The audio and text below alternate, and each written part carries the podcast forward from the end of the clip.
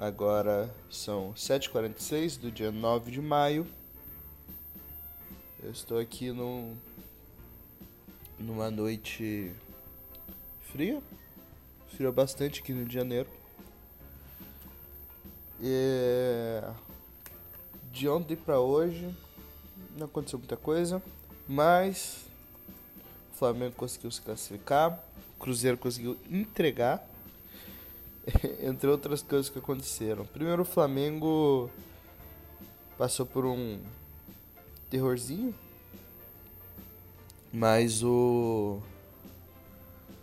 o Penharol não conseguia desenvolver uma jogada, não conseguia se organizar no no jogo, então não teve nenhum momento que pareceu que poderia que poderia ganhar. O Flamengo ficou entre aspas tranquilo a maior parte do jogo e desperdiçou muita chance. Mas jogou bem. Só melhorar essa finalização. O Cruzeiro perdeu pro pro Melec dentro de casa. Mas se eu não me engano tem uma certa uma certa maldição em quem tem a melhor campanha na Libertadores. É se eu não me engano, nunca um time que teve a melhor campanha na fase de grupos ganhou. Aqui, ó, consegui. Achei aqui um, um artigo falando justamente isso, a maldição da melhor campanha. Desde 2005, os 13 times líderes, dos 13 times líderes, só dois foram campeões e três foram vice. Então, foi bom pro pro Cruzeiro não ter essa vitória de certa forma, talvez. Não sei.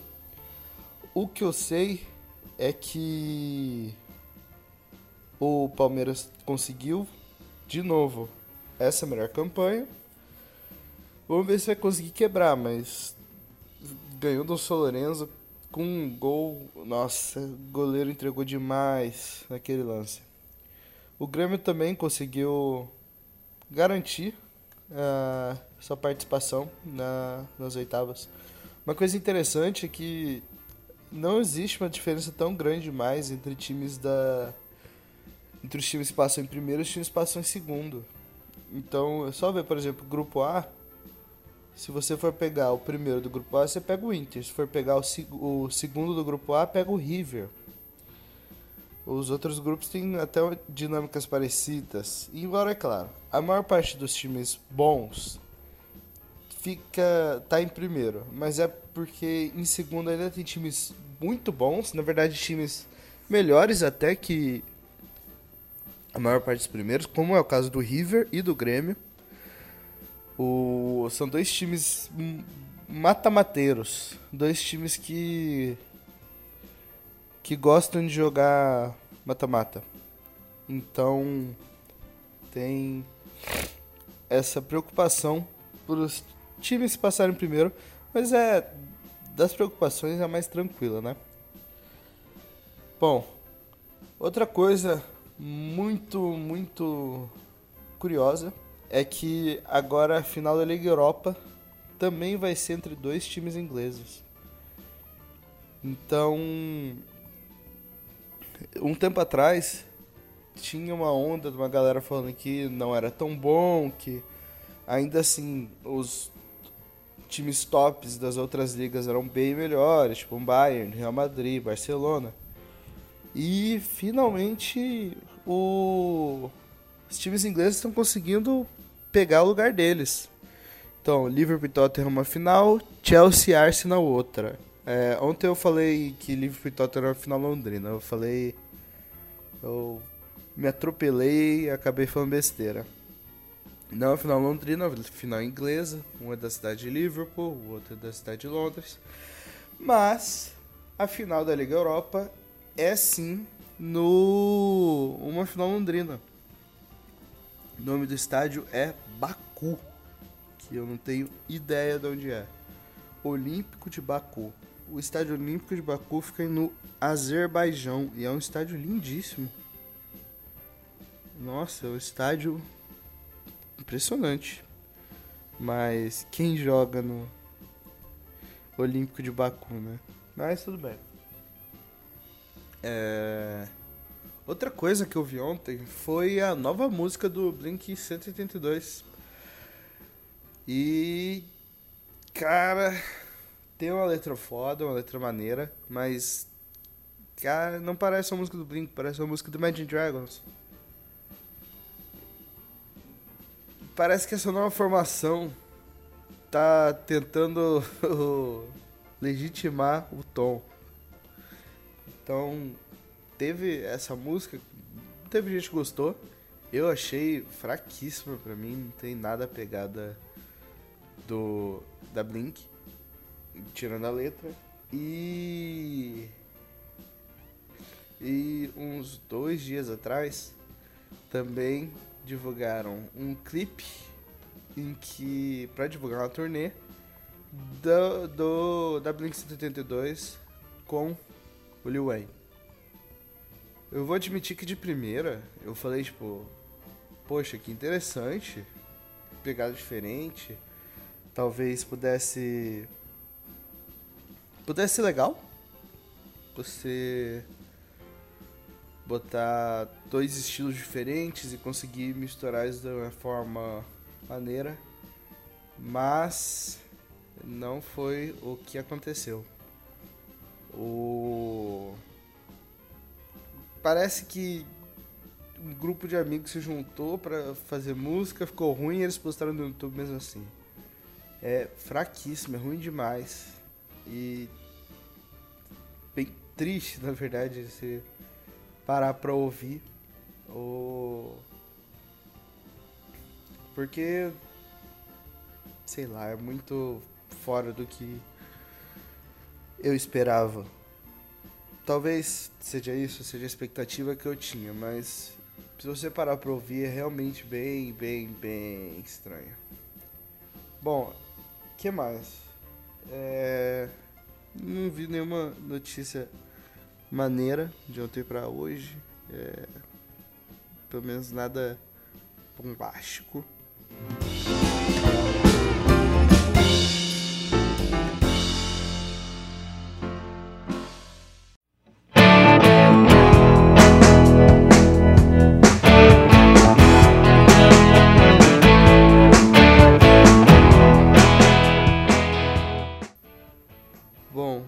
Foi um dia muito bom embora embora tenha começado meio estranho, então de manhã eu já acordei meio tarde, já tive que tinha aula às 7 horas, já tive que estender roupa que eu tinha esquecido de estender no dia anterior, então ela já tava molhada e dentro da máquina, que é uma bosta se deixar roupa você deixar a roupa dentro da máquina. Mas como fui dormir tarde, minimizou esse efeito. E. Então fiz isso, já tinha passado das 7, eu sabia que ia chegar atrasado. Quando eu fui botar a calça, ela rasgou. Embaixo da perna. Então pareceu. Nossa, que eu tinha acordado pro dia acabar comigo. É... Mas não, incrivelmente, eu tentei manter um pensamento tranquilo. Então, pelo menos a calça rasgou aqui em casa. Não rasgou quando eu tava indo pra faculdade ou quando eu tava lá. O que aí sim seria um problema gigantesco. Então, dos mares foi, foi menor, com certeza. É... O dia foi bom. A aula que eu tinha sete, eu consegui chegar a tempo do, do professor me dar presença e foi uma aula muito interessante sobre o contexto pré-golpe de 64 no, com o Django ali. É, também tive uma apresentação que eu fiz, não foi nem, nenhuma apresentação, mas eu analisei uma notícia para minha turma de metodologia e foi muito interessante. Eu peguei a notícia de um tiroteio em escola que aconteceu terça-feira e de como foi abordado os personagens, os agentes daquela história. Então eu mostrei, por exemplo, que que o foco na matéria estava entre os sobreviventes, estava no caso falando bastante de um garoto que foi quem atacou o atirador, foi quem impediu que ele conseguisse matar alguém, acabou matando esse garoto. Então, o foco da notícia era essa. A primeira menção ao atirador, nominalmente, vem só no último pedaço, aparece uma vez em uma frase e depois ele não é mais chamado pelo nome. Então você tirar o foco no atirador, você tirar o nome do atirador, ajuda a dispersar um pouco essa galera meio doidinha que podia se espelhar nele. Outra coisa, não tem nenhuma foto do atirador, como teve no caso de Suzano, divulgado várias fotos. Então foi uma cobertura exemplar mas também eles já estão mais ligados nisso do que a gente aqui, já que é uma coisa muito recente, muito nova. E de tarde, isso, no terceiro tempo eu fiz uma edição, uma aula de edição, e sempre divertido. De tarde eu já acabei simulador, partindo para aula prática da autoescola. Então acabou sendo um dia bem maneiro. Tô sem provas, minha próxima prova é só dia 21, uma prova tranquila, que o professor tentou ajudar a gente o máximo, o que para mim é um diferencial gigante. Eu não gosto de professor que parece que quer segurar aluno, parece que quer atrapalhar e age como se só tivesse a matéria dele. Isso eu acho péssimo, mas esse professor no caso agiu de uma forma excepcional. O que mais? É... Sabe uma coisa que eu gosto bastante? Essa vai ser uma coisa meio do nada, mas eu gosto muito, gostava e gosto muito de Herculoides. Na verdade, eu sou, eu sou fã de desenho animado até hoje, então. Até um mês atrás eu, tava assistindo Ben 10 com meu irmão. Mas os Herculoides uma série, uma série, um desenho muito interessante. É, é uma família no universo. Fica a dúvida, parece pós-apocalíptico, mas também pode ser uma pré-história. Ele não se localiza muito bem, mas é porque é outro planeta, né? Mas é uma família. Tem o pai que tem um escudo e viaja por pela, pela selva, em vez dele se balançar por cipós, ele vai usando cipós de estilingue. Então ele vai de costas no cipó, estica ele e ele é lançado. É, tem o filho dele e a mulher, e junto deles tem algumas criaturas. Então tem mais cinco criaturas e é a parte mais legal também. É... Mentira, na verdade a parte mais legal da série ainda é a locução e o, os dubladores que fazem uma voz assim. Temos que proteger Quasar. Então é muito divertido. Os personagens Zandor, que é o pai, a Tara é a mulher dele e o Dorno é o filho, que sempre se mete em confusões. Ó, os monstros. Tem o o dragão, o dragão que dá um grito toda vez que aparece, então é sempre uma surpresa. Ele solta raios, é bem maneiro. O Igo, que é meu favorito, é um gorila de pedra gigante. É isso. Não tem mais o que o que se criar. É um gorila de pedra gigante, maravilhoso. O Tundro, ele é um rinoceronte que é inspiração cara um tanque, porque tipo, ele é todo revestido por fora e ele tem um chifre da onde ele atira mísseis, não são mísseis, mas como se fossem bombas assim. E tem o Gloop e o Glip, são dois bichinhos, um maior, outro menor, que são meio maleáveis assim. São duas blobs, blobs, eu acho que essa é a melhor definição. Porque não são bolinhas, eles vão ter um formato arredondado. E. São gosmas, assim. É, é muito engraçado porque nessa série a grande vilão assim deles é a tecnologia. então eles vivem nesse, nesse mundo de selva, de mata. E todo episódio, que são episódios de 8 minutos, então não tem uma saga, uma trama, uma coisa gigante.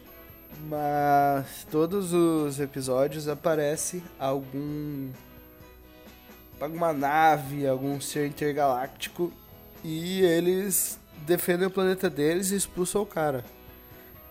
Então, é muito engraçado isso, porque é uma ideia que eu realmente eu queria entender de onde que ela veio.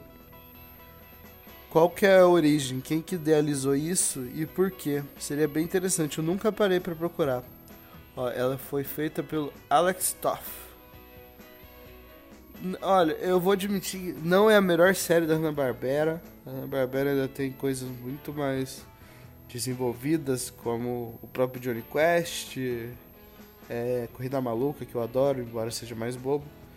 Mas é muito é muito maneiro. Eu quando criança eu adorava os bichos, eu via eles e eu ficava muito impressionado, porque poxa, um gorila gigante de, pre... de pedra. Um gorila gigante de pedra é demais. É. Poxa, é tudo que você mais quer ter na forma de um brinquedo, que é como eu enxergava o mundo, né? É. que mais? Herculoides. Herculoides é legal demais. Santa Barbera é legal demais.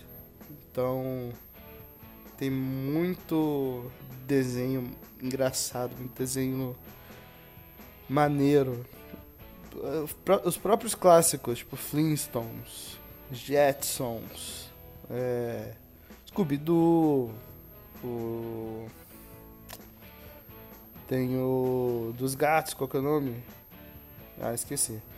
Zé Colmeia, os Globetrotters, também baseado no, na galera real que eram muito maneiros, cada um tinha um poder de basquetista, assim, de. basquetista, de jogador de basquete. Então. Eu nem sei porque eu assisti essas coisas, porque é claramente fora do. Manda-chuva. Manda-chuva, o nome do gato que tinha uma gangue. Mas era claramente fora do. da minha época. E até a qualidade, assim, era muito abaixo. Mas acho que pra criança para criança ainda fica muito maneiro. Você você realmente ter um desenho com umas ideias diferentes, porque a Hanna-Barbera é isso, a Hanna-Barbera trazia ideias diferentes, ideias muitas vezes, assim, muitas vezes malucas, que realmente não dá para entender.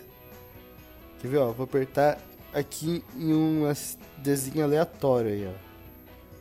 Fantasminha é o fantasma galopante.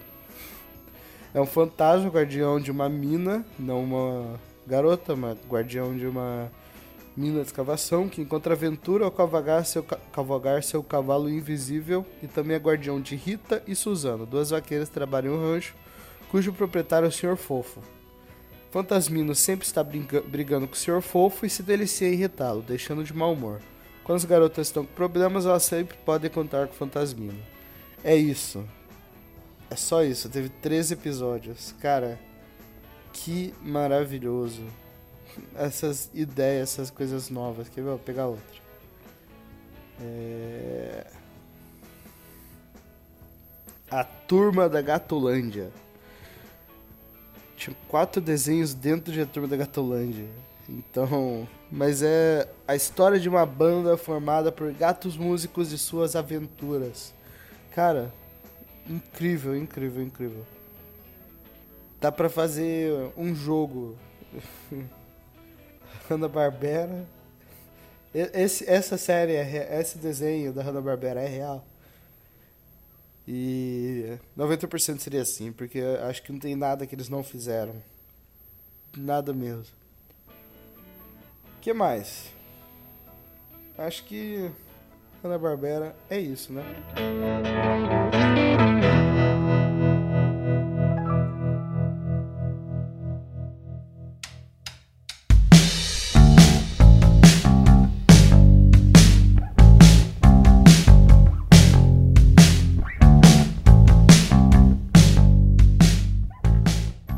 Outra coisa que eu acho legal de falar, que foi uma surpresa e uma coisa que a galera até tá fazendo piada, tá usando de gracinha assim, do filme dos Vingadores Endgame. É o, o Thor. O Thor é um personagem que ele teve que ser muito modificado no meio do caminho. Então no até o Thor Ragnarok você tem um cara chato. Você tem ele mais mais esse deus nórdico superior e ele tem um arco em que ele se torna mais humano. E isso é muito legal de ver. Então nos primeiros filmes do Thor, os dois primeiros, ele é super humano totalmente, nos Vingadores também a partir do Thor Ragnarok, ele dá uma acalmada. E isso deu uma renovada no personagem. Tanto que eu acredito que antes ele até poderia ter sido descartado, mas não foi. Continuou e se tornou um personagem muito interessante. Em Thor Ragnarok, ele muda a característica, o estilo dele. Ele. Eu acho que isso é marcado assim, tem uma simbologia no, nele cortar o cabelo. Tem essa coisa mais moderna, mais humana. E no Vingadores Guerra Infinita, ele tá raivoso. E principalmente quando ele não consegue matar o Thanos, ele fica acabado. O filme começa com ele puto. Ele tá sentado no canto dele, bravo, irritado, chateado. Mas. E ele tá com aparência de muita violência. Ele tá com um semblante muito violento. Que é realmente porque ele queria ter conseguido salvar o mundo, ele falhou na missão dele. Quando eles vão e reencontram o Thanos, e ele já tá debilitado, Thor vai e. Spoilers de Guerra Infinita aqui. De Guerra Infinita. Spoilers de, de Guerra Infinita também, mas spoilers de Ultimato. Ele decapita o Thanos. E sai. É isso. É, é isso que ele faz. E passam-se cinco anos. O Thor some. Ele vai para uma pequena cidade na Noruega e ele chama de Nova Nova Asgard. E o que se sabe é que ele tá depressivo, ele tá mal, ele é, a Valkyria fala que ele não sai nunca, não sei para pegar cerveja. E eles trabalham muito bem isso, porque a imagem que o espectador tem antes de ver ele é que ele vai estar tá totalmente triste ou vai estar tá com aquele semblante ainda de raiva, então porque ele está com muita dor, que vai estar tá um ambiente totalmente soturno, que ele vai estar tá com roupas pesadas, vai estar tá num canto talvez mal saindo da cama, porque essa é uma versão essa forma soturna e tal é a forma idealizada, acho que é isso, essa é a palavra idealizada assim de ah, essa é a depressão, essa é a pessoa que tá sofrendo. Quando chega o Rocket e o o Hulk lá, o Thor tá junto com os outros dois amigos do Thor Ragnarok, jogando videogame, bebendo e tá totalmente sorri, sorri tipo não tá sorridente, mas quando ele encontra, ele fala tipo, oh, galera, tudo bem? E isso é uma visão totalmente diferente. Ah, ele engordou também. Mas é uma visão totalmente diferente da depressão. Não é uma visão associando depressão é, a esse ambiente soturno, esse ambiente é, escuro.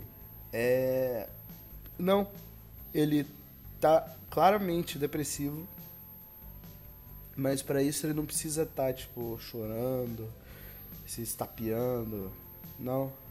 Ele tá procurando coisas como prazer fácil, porque é aquilo que ele precisa para preencher ele. Ele tá buscando uma forma de preencher algo que tá faltando e ele faz isso através do bebida, é, comida, é, videogame. Então, não é um cara com objetivo. Ele claramente não tem objetivo.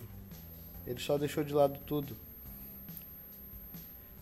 Então, foi muito diferente. Principalmente se pegar um personagem que é um sex symbol, personagem é, totalmente forte, que as pessoas adoram, acham lindo. E você pega e muda totalmente esse físico e você consegue transformar o personagem. E nisso você consegue trazer novas discussões para a mesa. Você consegue é, analisar esses novos pontos que você não conseguiria antes. Então, foi uma coisa bem inovadora, bem diferente que eles fizeram, que a galera não tá falando tanto. Foi surpreendente. Duvido que a maioria das pessoas não tenha surpreendido. E foi uma construção bem legal. Acho que é isso. Essa foi quinta-feira. Herculoides, Thor, Libertadores e Liga Europa. É. Acho que é isso. Então, obrigado, gente. Até amanhã. Tchau, tchau.